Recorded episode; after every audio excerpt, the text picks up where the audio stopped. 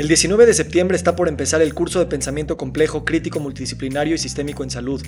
Si trabajas en la industria de la salud, eres profesional de la salud o te interesa el mundo del wellness y el bienestar, este curso puede ser para ti. Más información en victorsadia.com. En las prácticas narrativas no asumimos que las personas son el problema. No lo pensamos en términos de patología o enfermedad. Y no creemos que tenemos la respuesta a nada de lo que sea que estén pasando las personas.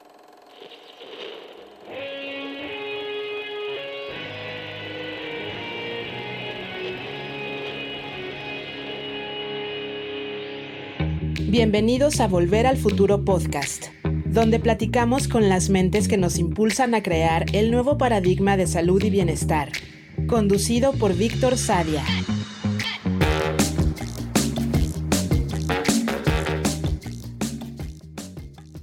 Alfonso Díaz es fundador del colectivo de prácticas narrativas y trabaja con varias instituciones educativas para profundizar y diseminar el estudio y la práctica profesional de las prácticas narrativas.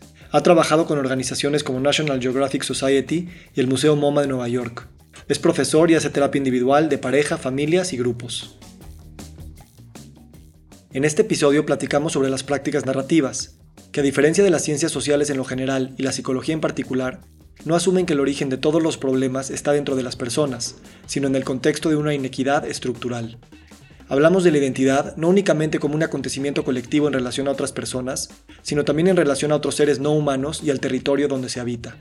Platicamos sobre las ideologías dominantes en Occidente, como el colonialismo, la masculinidad y el capitalismo, y la noción de que vivimos en medio de miles de subjetividades, pero que solo algunas se aceptan como superiores.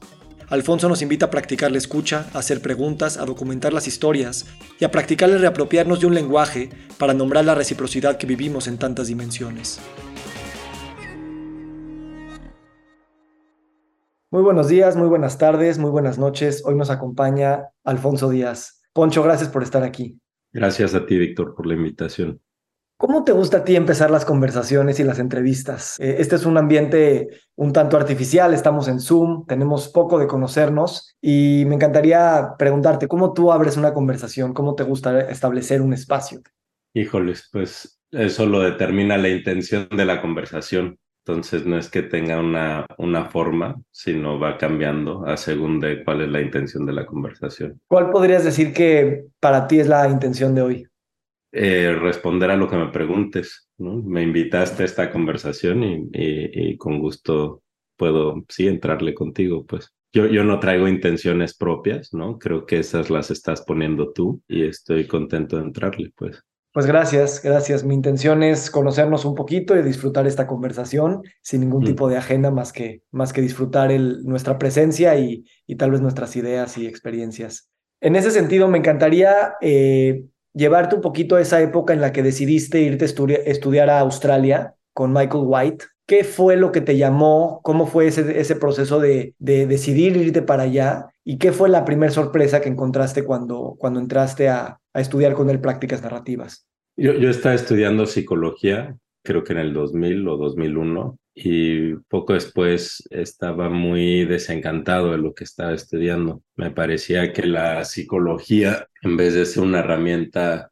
libertaria, una herramienta que celebrara la particularidad de las personas, una herramienta que posibilitara cosas nuevas eh, que son insospechadas muchas veces o impredecibles. Tan siquiera como me la estaban enseñando, me parecía que, que era una herramienta de, de control social, una herramienta como para meter gente al huacal, un huacal muy desafortunado, eh, una herramienta para categorizar y continuar como con la ilusión de la separación de las personas. Y estaba muy desencantado de eso, ¿no? Como no, no era para nada lo que, a lo que quería dedicar mi tiempo, mi vida, ¿no? Y me interesaban muchas otras cosas también, me interesaba mucho la filosofía, eh, pero se me hacía que la filosofía, eh, se me hacía que estaba, o sea, como que no quería pasar la vida abstrayendo, ¿no? Como no, no, no, en ese momento no conocía muchos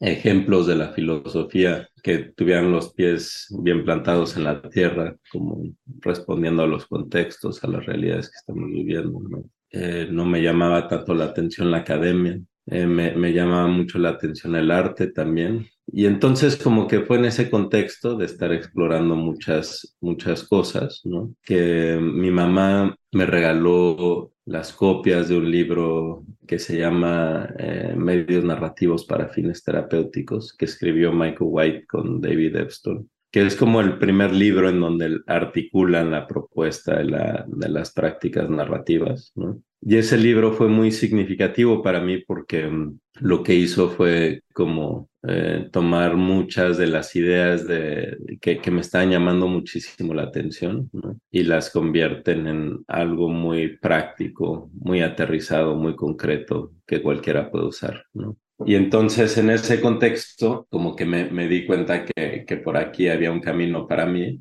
y le escribí, le escribí a Michael White y me respondió, lo cual también creo que refleja mucho de, de cómo estaba él en el mundo. Y nada, me fui, me, a través de la universidad pude hacer un intercambio y me fui como estudiante de, de intercambio a Australia pero eso fue realmente una excusa para poder estudiar y conocer a, a Michael. ¿no? Estuve con él en el 2002, me fui en el 2002 un año a hacer eso, hice varios cursos con él y con varios otros en Australia. Después regresé y, y me, me, gradué como psicólogo y justo después de graduarme me fui a vivir a Oaxaca. Y ahí empezó el movimiento La APO, la Asociación Popular de los Pueblos de Oaxaca en el 2006. Y eso pues eso realmente fue una, una formación para mí, de, de, desaprender muchas cosas que no sabía que, que supuestamente sabía, pues, ¿no? Y es en ese contexto en donde me doy cuenta que, que necesito aprender también cómo usar estas prácticas en contextos de mucho más complejidad que un consultorio, ¿no? En ese momento había barricadas en varias cuadras, en varios puntos de la ciudad y ahí estaba teniendo conversaciones con personas. Y entonces le, le, escribí a Michael proponiéndole esto, preguntándole. Y para no hacerte el cuento más largo, pues él, él acabó viniendo a, a, Oaxaca y fue ahí donde mm, ya me, me, invitó a estudiar y a trabajar con él. Y entonces me quedé en Oaxaca hasta que entró Calderón con su guerra, que enrareció todo el, bueno, todo el ambiente en Oaxaca y se puso todo pues todo el país se puso muy feo y en ese momento ya me volví a ir a Australia y estuve como año y medio con él sin saber, nadie sabía que era el último año y medio de su vida. ¿no? Cuando estuve allá, él, él murió de forma inesperada, le dio un paro cardíaco, estaba muy joven, estaba en un momento particularmente creativo de su vida. ¿no? Y después de su muerte me regresé a México y formé el, el colectivo de prácticas narrativas. Gracias, eh, Pocho, por esta introducción.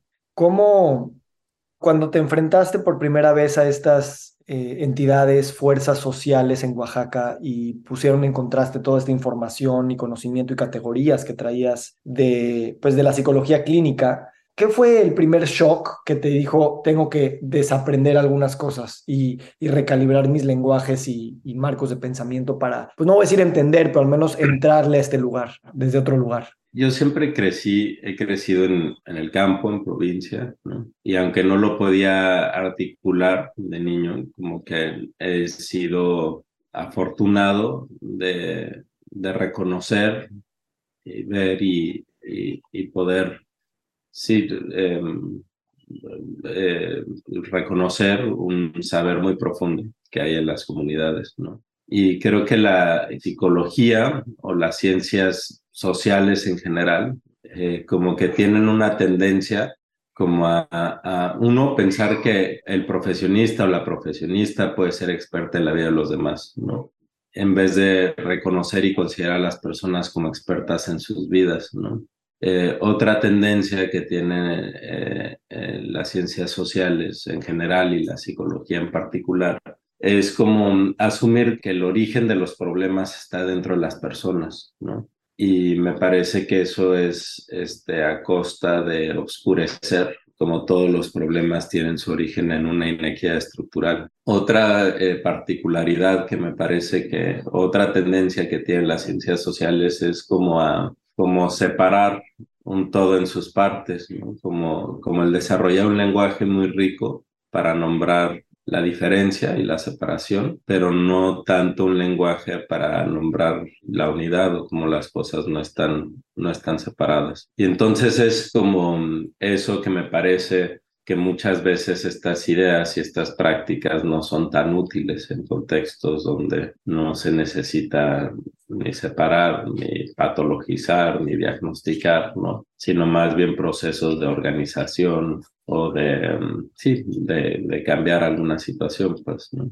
Yo eh, me identifico mucho con lo que dices y, y tengo un tema, ¿no? Que es como me doy cuenta de las limitantes de mis propios marcos epistemológicos, cognitivos, ¿no? De pensar de esta manera, de pensar en el reduccionismo, de pensar en separación, de pensar de manera muy analítica y muy eh, atomística, ¿no? De, separando a los entes y, estudiando al ente como si ahí está el problema en vez de dentro de las relaciones. Y me veo explicando estos marcos mm, que utilizo, pero me cuesta mucho trabajo desmantelar una estructura cognitiva para mm, aplicarla eh, sin esos prejuicios, ¿sabes? Hasta mismo el lenguaje está construido de, esta manera. ¿Cómo ha sido para ti ese proceso de observar esos marcos narrativos de la ciencia y de la academia? No nada más sin aplicarlos, sino salir de ese marco de pensamiento o encontrar otra forma de pensar, tal vez con otros lenguajes. Sé que es un proceso constante, pero, pero para mí de repente lo siento como un quiebre que a veces pienso que mi cabeza no puede hacerlo. A ver, como que creo dos cosas, ¿no? La primera es como no tengo aspiraciones de, de no tener prejuicios, o sea, somos parte de este mundo, pues, ¿no? Y, y como parte de este mundo estamos atravesadas todo el tiempo por las historias dominantes de este mundo, ¿no? Nos constituyen, constituyen las formas en las que pensamos, la forma en la que hacemos sentido el mundo, ¿no? los efectos de esos sentidos que hacemos y demás, ¿no? Y entonces, como creo que si ese es nuestro punto de partida y reconocemos entonces que no está en mí ni en ti, ni en ninguna persona, ¿no? Creo que la pregunta entonces que se vuelve muy significativa es cómo crear contextos donde haya rendición de cuentas. Y eso es lo que me ha interesado mucho, ¿no? Como más allá de, digo, siempre estamos revisando, pues, ¿no? Como lo que asumimos y y las historias que, que, tenemos sobre el mundo y demás, pero más allá de eso es cómo crear contextos para que em, sí tenga que rendir cuentas por eh, los efectos eh, de mis acciones en el mundo. Eh, lo que yo de repente noto es que cuando hablamos de, de grupos subordinados, grupos explotados, grupos silenciados, con esta, digamos, también hermenéutica colonial, ¿no? En el sentido en el que se silencian eh, ciertas narraciones que les permitirían a estos grupos narrarse desde otros lugares, ¿no? O sea, e, e, el colonialismo no nada más es una toma del territorio, sino también es una toma de las cosmovisiones de las personas. a lo que quiero llegar con esto es que hoy me doy cuenta que a veces hay unas luchas donde también no sé, los grupos feministas, los grupos eh, anticoloniales, los grupos de alguna manera discuten y pelean bajo ciertas perspectivas también dualistas, ¿no? Y perpetúan también esta idea de separación y de lucha, como queriendo no desmantelar este dualismo, sino a lo mejor nada más, pues cambiarle el orden. Ahora nos toca cambiar la manera de hacerlo. y obviamente no estoy haciendo ningún juicio de valor acá, me quiero enfocar en la, en la epistemología. Claro que hay que visibilizar eso, ¿no? Hay que visibilizar estas fuerzas de poder, hay que visibilizar estas opresiones, pero de repente siento que eh, nos quedamos en la misma retórica de lucha y de, y de confrontación, donde podríamos hacer un imaginario político un poquito más en, eh, pues entremezclado, entramado y complejo, sin buenos y malos. ¿Tú a veces te da esta sensación o estoy teniendo una lectura que es diferente a la tuya? O sea, me cuesta un poco de trabajo reflexionar como en términos abstractos, ¿no? Sí, como que, no sé, o sea, estoy seguro que, que sucede en el mundo lo que describes tú, ¿no? Pero también que suceden otras cosas, pues. Y entonces, este, o sea, más allá de hacer interpretaciones sobre las luchas de grupos a los que no pertenezco, ¿no? Eh, me interesa mucho como tener curiosidad sobre qué es lo que están haciendo y cómo están entendiendo lo que están haciendo. y desde esa curiosidad como que me da la sensación o lo que me ha tocado ver y escuchar, ¿no? Es este, pues sí, como cosas mucho más eh, complejas y sorprendentes que unos tienen poder y ahora nosotros queremos el poder, ¿no? Eh, creo que, o sea, creo que muchas veces esa lectura habla mucho de quien está leyendo y no tanto, y, quizás esa lectura no, no deja tanto espacio para que, para que se pueda ver la particularidad de lo que de hecho está sucediendo. Eh, ¿Cómo decirlo? Me parece que son, son quizás lentes a través de los cuales se está observando algo, que esos lentes solamente permiten ver ciertas cosas en vez de, de sí, de, de, de poder como ver la diferencia de lo que está sucediendo, ¿no? La particularidad. Gracias por responder eso de una forma tan, tan respetuosa. Entiendo que esto puede ser un reflejo mío de si yo veo así el mundo, pues así es lo que estoy leyendo allá afuera. Entonces eh, lo tomo y muchas gracias por decirlo así. También veo que muchos de los discursos eh, y conversaciones que suceden dentro de estas luchas, por así decirlas, pues están utilizando el español, están utilizando bajo marcos institucionales que ya delimitan cierta manera en la que se puede o no hablar, en la que se puede o no decir. Eh, entonces también eso eh, pues atraviesa, digamos, esa cosmovisión a lo mejor inédita y impenetrable desde afuera, y entonces nada más se puede leer en esos términos. ¿No? Entonces entiendo que esto es algo abstracto y, al mismo tiempo es un reflejo de mi propio lente con el que, con el que leo las cosas, ¿no? Por ahí te, te escuché decir que alguna vez escuchaste decir a los zapatistas, ¿no? Que decían, la cabeza piensa donde pisan los pies. Y mm. tal vez eso es algo que yo, es lo que está detrás de esta pregunta, ¿no? ¿Cómo puedo cambiar mi cabeza cuando mis pies han pisado solamente ciertos territorios y no otros. Y creo que eso es a lo que, es lo que tú te has dedicado por mucho tiempo, con toda la humildad y las limitaciones que eso presenta de, no poder transformarte en otra persona. Yo, como hago sentido esa frase, como que creo que es como reconocer que la identidad no solamente es un acontecimiento colectivo en relación a otras personas, sino es un acontecimiento colectivo en relación a otros seres no humanos, los territorios y los seres que habitan esos territorios. Y lo que, lo que me parece es que eh, eso, como que los lugares que habitamos mm, influyen de maneras em, eh, contundentes las personas que somos, ¿no? Y que hay una relación eh, recíproca en esa influencia, ¿no? Como las historias que tenemos sobre un territorio influyen sobre el territorio de la misma manera que los territorios influyen sobre nosotros y nuestras historias. Y entonces como algo que me llama mucho la atención de pensarlo en ese sentido es cómo poder reaprender un lenguaje para nombrar esa reciprocidad, que me parece que como tú, tú hablabas hace ratito del colonialismo, y me parece que, o sea, como que siempre que, que hay una inequidad, viene con una mitología, con un, con una historia como para justificarla. El patriarcado, ¿no? La historia que justifica, ¿no? Como la subjetividad masculina, la mirada masculina es más relevante, pertinente, verdadera que la no masculina, ¿no?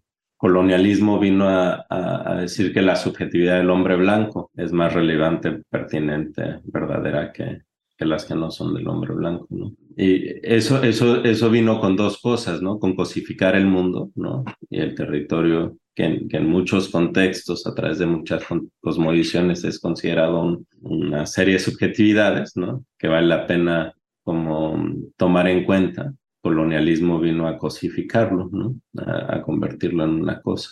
Este, y esto no fue aleatorio o, accidental, sino fue con una intención muy eh, clara de explotación. Y en esa explotación del mundo necesitó eh, como justificar el secuestro de poblaciones enteras y, y, el quitar tierras y recursos y esclavizar a poblaciones enteras, ¿no? Y entonces por eso me parece que el colonialismo viene de la mano de, del racismo, de ese mito, que la mirada blanca es más relevante o pertinente que las que no son. Este, y me parece que todos estos mitos como que se, se articulan muy bien en el proyecto ideológico del capitalismo que, ocupa tanto espacio ahorita, ¿no? Y, algo, y aunque tienen historias diferentes y particularidades, eh, todos estos mitos, creo que algo que comparten es que se privilegia eh, solamente una dirección de la mirada, quien, de, una subjetividad que se asume dominante, ¿no? Y en donde solamente se privilegia lo que ve el hombre blanco.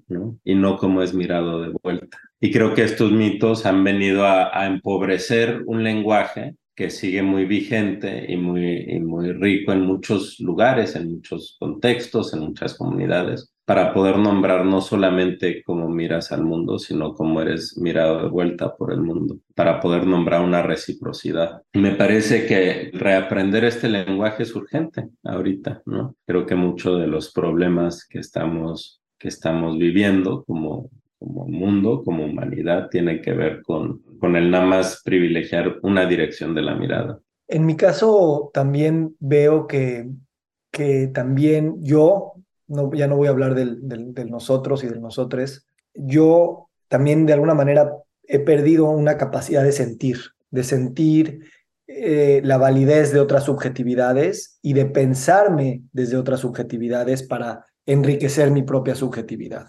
enriquecer mi propia experiencia con otras experiencias alternas, eh, subordinadas, calladas o simplemente que ni siquiera llegan porque, pues, como dices, se ha privilegiado una sola mirada. ¿Cómo ha sido para ti el jugar con la expansión de tu subjetividad, la complejización de tu subjetividad y cómo eso se siente ¿no? en el cuerpo, en, en las emociones, en el estar en el mundo eh, desde una perspectiva tal vez más multidimensional y no pues digamos, única y, la que sea que tengas, ¿no?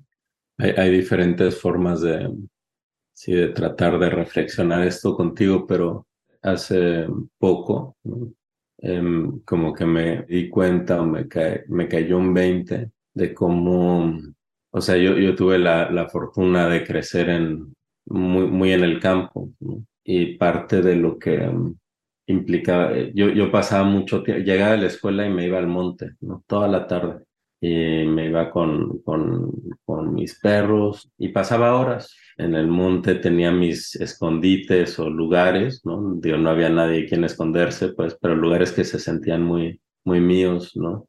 Y, y me acuerdo como de una sensación muy efusiva, por un lado, como de, eh, y, y por el otro lado, como muy acompañada no, nunca me sentía solo en esos espacios. Y aunque no, no vengo de una cosmovisión o de una cultura que hubiera un lenguaje muy rico para nombrar eso, si era una cultura pues muy de campo, en donde había una onda muy básica de respeto al entorno y de apreciación por el entorno, ¿no? Este, cuando, cuando fui, cuando entré a la adolescencia, eso coincidió con un, sí que me, fui, a, me, fui a vivir a, a, una, a Querétaro. Y lo que pasó hace poco fue que me di cuenta que fue en ese momento, en un contexto medio desafortunado, en una escuela solamente de puros hombres, donde sentí que, que perdí eso, como esa, esa sensación de ser mirado de vuelta. Estaba aprendiendo a ser hombre y eso, eso implicó como como empezar a habitar un mundo muy solitario y, a costa de muchas cosas, ¿no? De muchísimas cosas. Creo que tan siquiera para mí fue una experiencia muy, muy traumática de alguna manera, o muy violenta, este, como, como lo que requirió estos espacios tan masculinos. Y siento que, que ha sido como casi que la, la, la chamba o mi búsqueda de los últimos 20 años desde que como que me di cuenta que esas historias de masculinidad no describen el tipo de persona que quiero ser en este mundo, que, que he estado tratando de recuperar, como esa efusividad, esa sensación de compañía en el mundo. Y he tenido mucha, mucha una fortuna, pues, porque creo que algo que, o sea, eh, llevo eh, muchos años, ya, ya ni sé cuántos, pero desde el 2000, 2007 haciendo terapia, mucha, ¿no? Casi todos los días. Y eso como, o sea, como que es un espacio muy, muy intencional, ¿no? En donde escucho a, a personas, y, pero también como que tengo muy claro cómo es que estas personas me escuchan a mí, las que vienen a terapia conmigo. Y creo que ese, ese espacio como que para mí ha funcionado un poco como un andamio eh, para poder empezar, sí, como empezar poco a poco a nombrar eso, ¿no? Eh, a nombrar no solamente cómo es que influyo yo en la vida de otras personas, sino cómo mi vida es influida por otras personas y cómo me convierto en alguien diferente a lo que fui cada vez que, hago eso. Y eso, em, eh, como que sí, he tratado de, encontrar formas de hacerlo en, en, todos los aspectos de mi vida, ¿no? Y, y no creo que no creo que tenga nada resuelto ni que sea ejemplo de nada, pero sí siento que hay una, hay una búsqueda ahí que me parece que todas las personas la tenemos accesible, ¿no? En poder reconocer cómo es que nos llama el mundo que nos rodea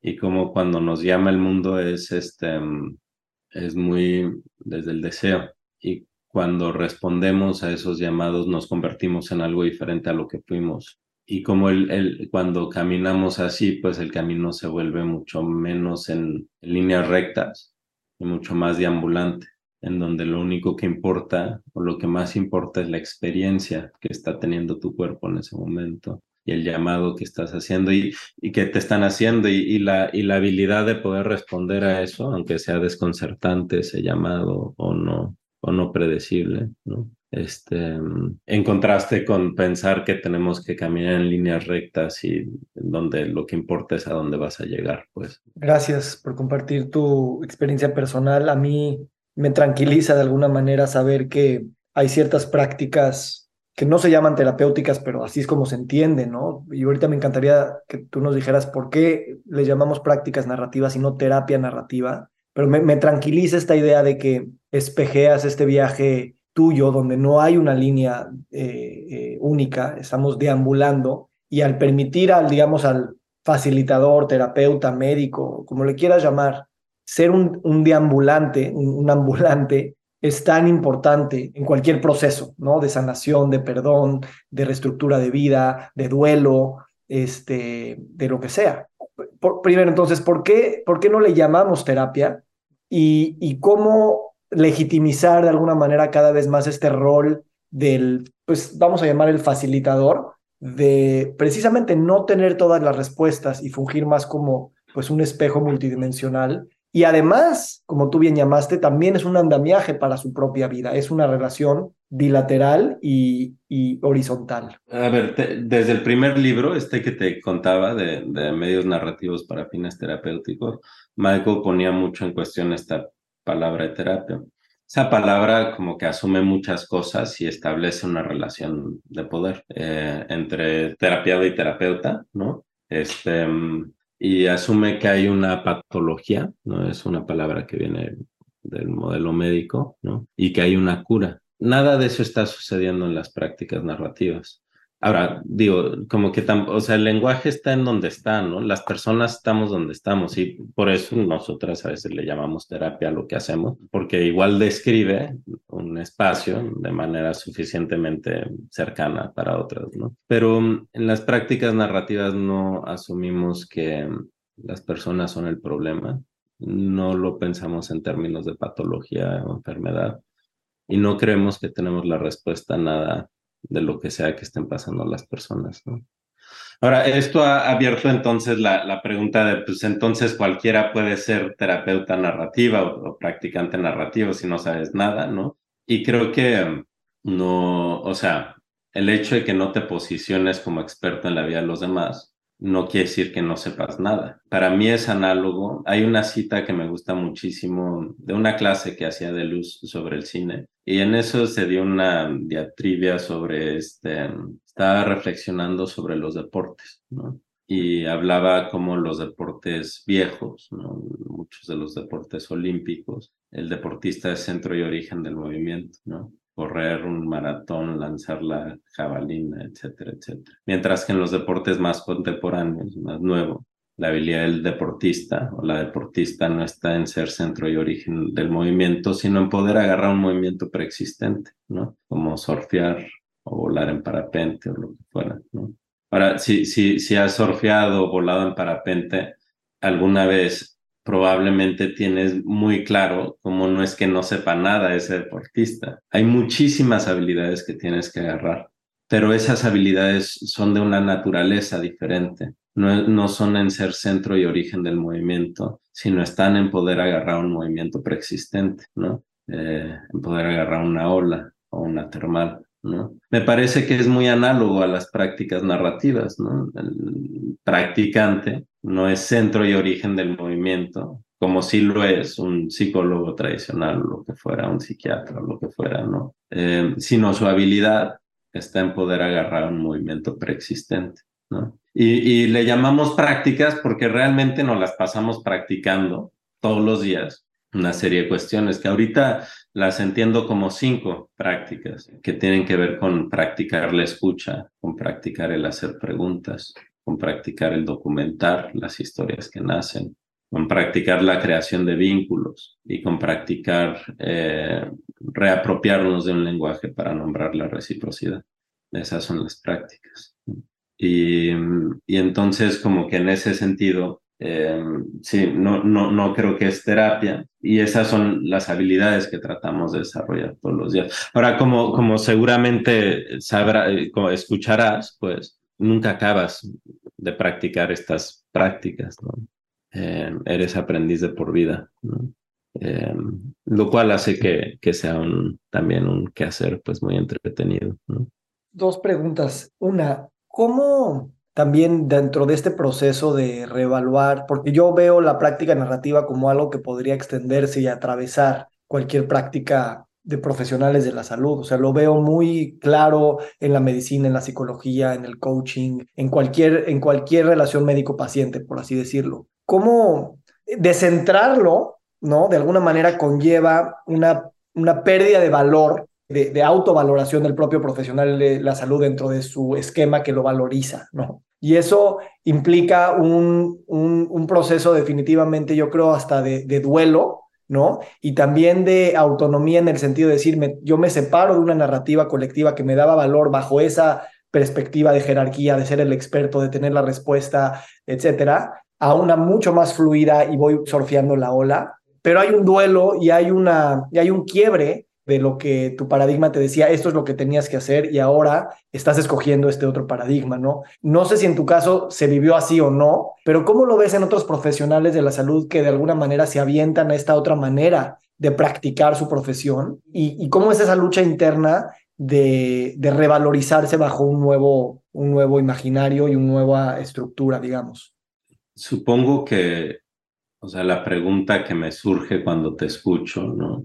Es por qué, por qué es que haces el trabajo que haces, o sea, por qué es que alguien hace el trabajo que hace, ¿no? Y siento que si el foco del trabajo está en, en, en cómo te valora la sociedad, ¿no? Es diferente los caminos que vas a buscar a si el foco del trabajo está en cuáles son los efectos con las personas con las que trabajas o quieres acompañar, ¿no? Y creo que tiene que ver con qué es lo que te duele el mundo y qué es lo que te inspira el mundo, ¿no? Yo nunca, yo nunca viví un duelo en el sentido de que creo que tuve la fortuna de cruzarme con una forma de estar en el mundo que no me posiciona como centro del mundo, yo, yo estoy seguro que si, si, digo que no me hubiera dedicado a eso, pero si lo hubiera hecho, no, no lo hubiera hecho por tantos años, ¿no?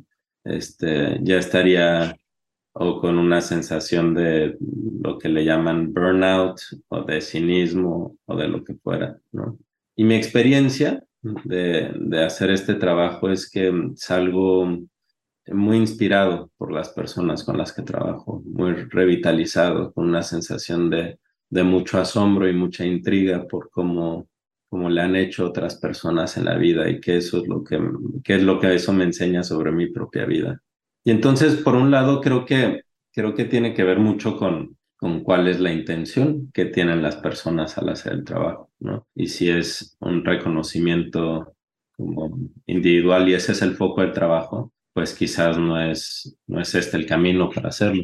No, no, no creo tampoco que toda la gente tenga que ser practicante narrativa, pues no, de hecho o sea, siento que hay algo valioso en otras formas de, aproximarse al trabajo. Y, pero lo que sí ha sido muy interesante para nosotras es que a nuestros cursos, los diplomados y las maestrías que hacemos, vienen personas, sí, mucho terapeuta, trabajadoras comunitarias, pero viene mucha gente que hace danza, arte, eh, viene mucha gente que sí, que hace temas de diseño, de cerámica, ¿no? Este, mm, que siga temas de antirracismo, que siga temas.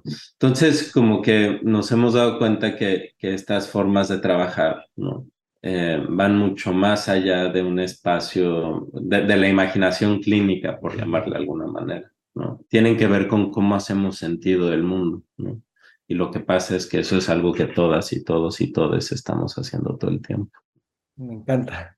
Eh, otro tema que quería comentarte, que realmente es un, es un, un tema de todo esto, es el, el, el tema de, los pronombres, el tema de la inclusión de otro tipo de, de, referencias en términos del género, ¿no? De, de las personas. Es un, es, un, es un debate que mucha gente tiene varios grados de, incertidumbre y de incomodidad.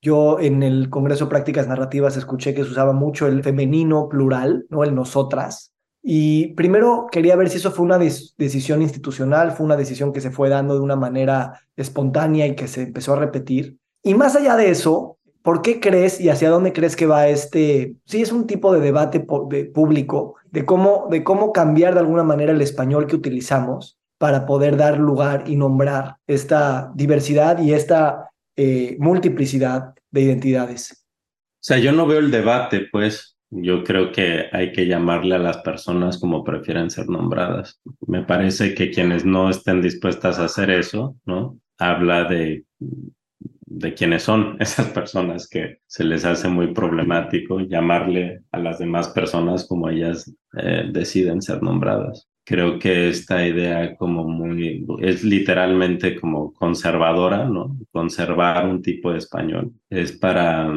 sí, es, es para como invisibilizar, continuar invisibilizando ciertas experiencias, identidades y demás, ¿no? Y, y, y siento que en ese sentido no hay debate, pues, ¿no? Como las personas que no estén dispuestas a nombrarles a otros como deciden esos, esos, esos, esos otros ser nombradas, ¿no? Es porque eh, no están dispuestas a este, reconocer esas identidades que que continuar invisibilizándolas, menospreciándolas y demás, ¿no? En el, no, no es algo como institucional que hayamos hecho, digo, para empezar no nos entendemos en términos institucionales, sino colectivos, y en ese sentido siento que muchas veces sale el nosotras, porque la gran mayoría eh, eran mujeres, pues, ¿no? Este, que estaban en ese espacio y con frecuencia hablamos en, en nosotras porque esa es, esa es la característica de los grupos que, que somos y no se me hace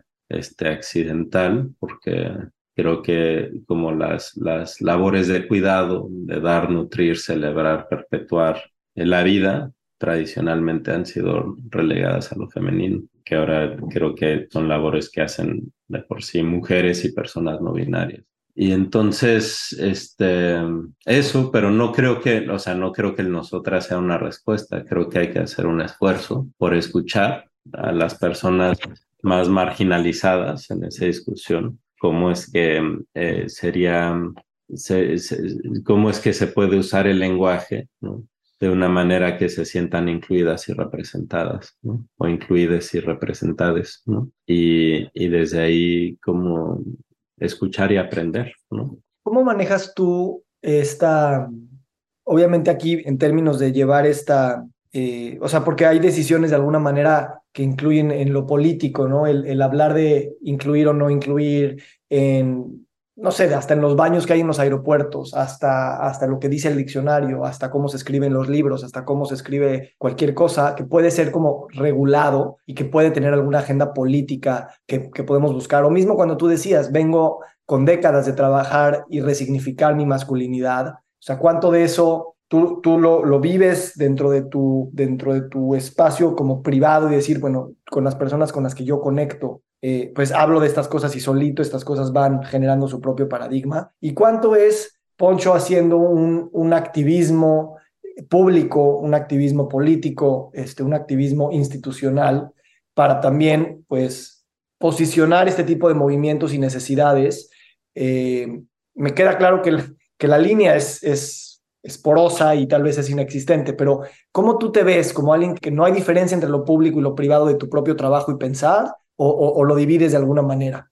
Este, no, no estoy seguro si estoy entendiendo bien la pregunta, este, pero, o sea, no, no me considero como una, una figura pública que esté haciendo el ejemplo de nada, pues, ¿no?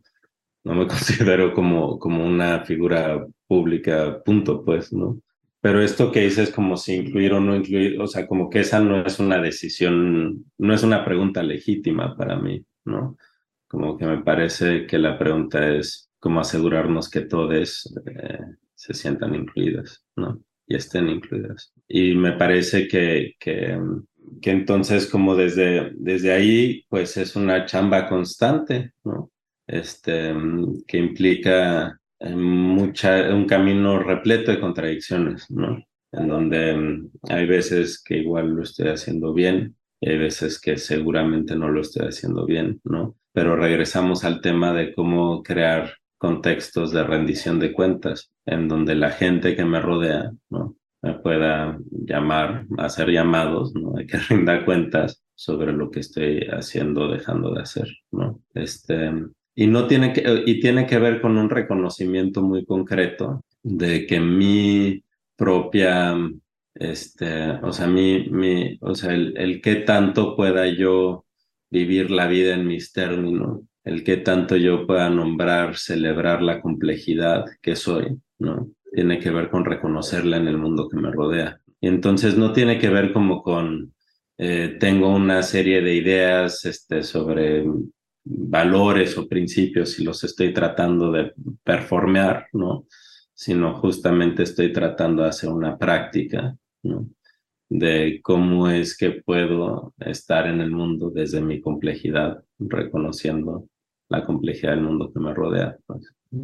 Qué hermoso, digo, independientemente de que esa sea tu, tu forma de vivir, este, tiene un tono, al menos para mí, muy, muy poético y muy, muy deseable. ¿No? Yo, yo me identifico mucho con, esa, con ese anhelo y, y te agradezco que lo expreses desde un lugar que yo percibo que es eh, humilde y generoso y también autocrítico y reflexivo y también que no cae, esto es un juicio, pero que no cae en, en si es optimista o, o, fatalista. Y tal vez con eso a lo mejor cerrar, o sea, ¿cómo, cómo juegas tú con estas nociones de esperanza y desesperanza, dando lugar o tratando de crear espacios para esos futuros posibles y deseables, eh, sin caer en, en, un, en, un, sentido dual, donde puedas tomar una perspectiva ya sea optimista o, o, no, o no optimista. ¿Cómo juegas tú con esas instancias? Hay, hay, un, hay un libro que me gusta mucho que se llama em, La esperanza en la oscuridad de Rebeca Solnit. Y en este libro habla ella sobre cómo el optimismo y el fatalismo o el pesimismo son caras diferentes de la misma moneda. Y tanto el optimista como el fatalista este, asumen que el futuro ya está escrito. ¿no? Eh, el optimista te dice no te preocupes, todo va a estar bien. ¿no? El pesimista te dice ya no hay nada que hacer, todo está jodido. ¿no? Y, lo que comparten los dos es que ninguno de los dos eh, se siente interpelada o interpelado por el presente. Rebeca argumenta que, que la esperanza es el reconocimiento de que el futuro no está escrito, ¿no? Y que si existe una posibilidad para ese mundo que necesitamos ver, es solamente en base al trabajo que hagamos en este momento el trabajo organizado que hagamos, porque la esperanza no se sostiene con acciones individuales, ¿no? Ella dice que no es, que, la esperanza no es como un, billete de la lotería que, que te sientas agarrando, ¿no? En tu sillón esperando que sacártelo, sino es un, es un hacha con la que derribas la puerta para salir a hacer cosas. Y entonces, como que me parece que, que, que es eso, o sea, yo entiendo, resueno mucho con esa reflexión de ella. Me parece que la esperanza es, es em, solamente resultado de las acciones organizadas que, que tomamos en el presente, ¿no? em, para construir, para poder dar a luz ese futuro que necesitamos ver. Y eso, así lo veo. Muy padre. ¿Tienes tiempo para una pregunta más sobre la maternidad? Gracias. Me da mucha curiosidad, sé que tienes niños chiquitos y no sé qué preguntar aquí, más bien decir, ¿cómo, sí, más bien, ¿cómo es ese rol que tú visualizas como, como un padre de familia dentro de estos principios y objetivos y formas de vivir que tú estás practicando?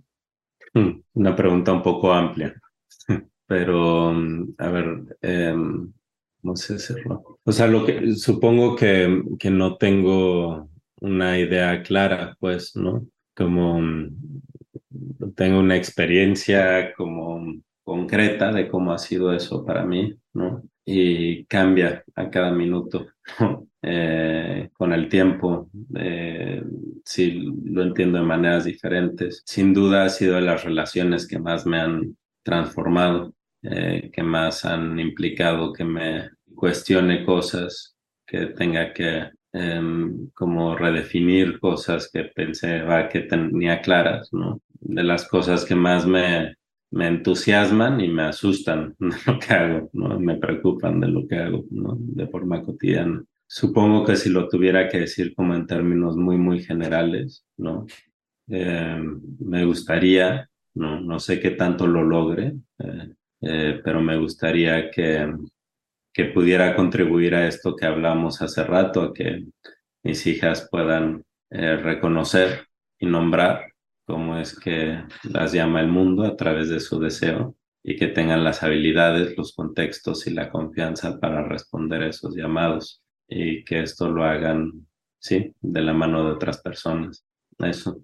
Me encanta, Poncho. Creo que con eso podemos cerrar este espacio. Te agradezco infinitamente tu, tu generosidad y, y bueno, no sé, esta conversación me cayó muy bien el día de hoy precisamente y te la agradezco y te deseo que pues sigas caminando en, en estas direcciones que tu propio juicio te vayan dictando que quieren hacer. Muchas gracias, Víctor. Gracias por la conversación y por tus preguntas. Que tengas feliz día. Igualmente. Gracias. Bye. Nos encantaría recibir tu retroalimentación de estos podcasts para continuar generando contenidos que te sean útiles e interesantes. Si puedes, déjanos un comentario en la página web victorsaadia.com.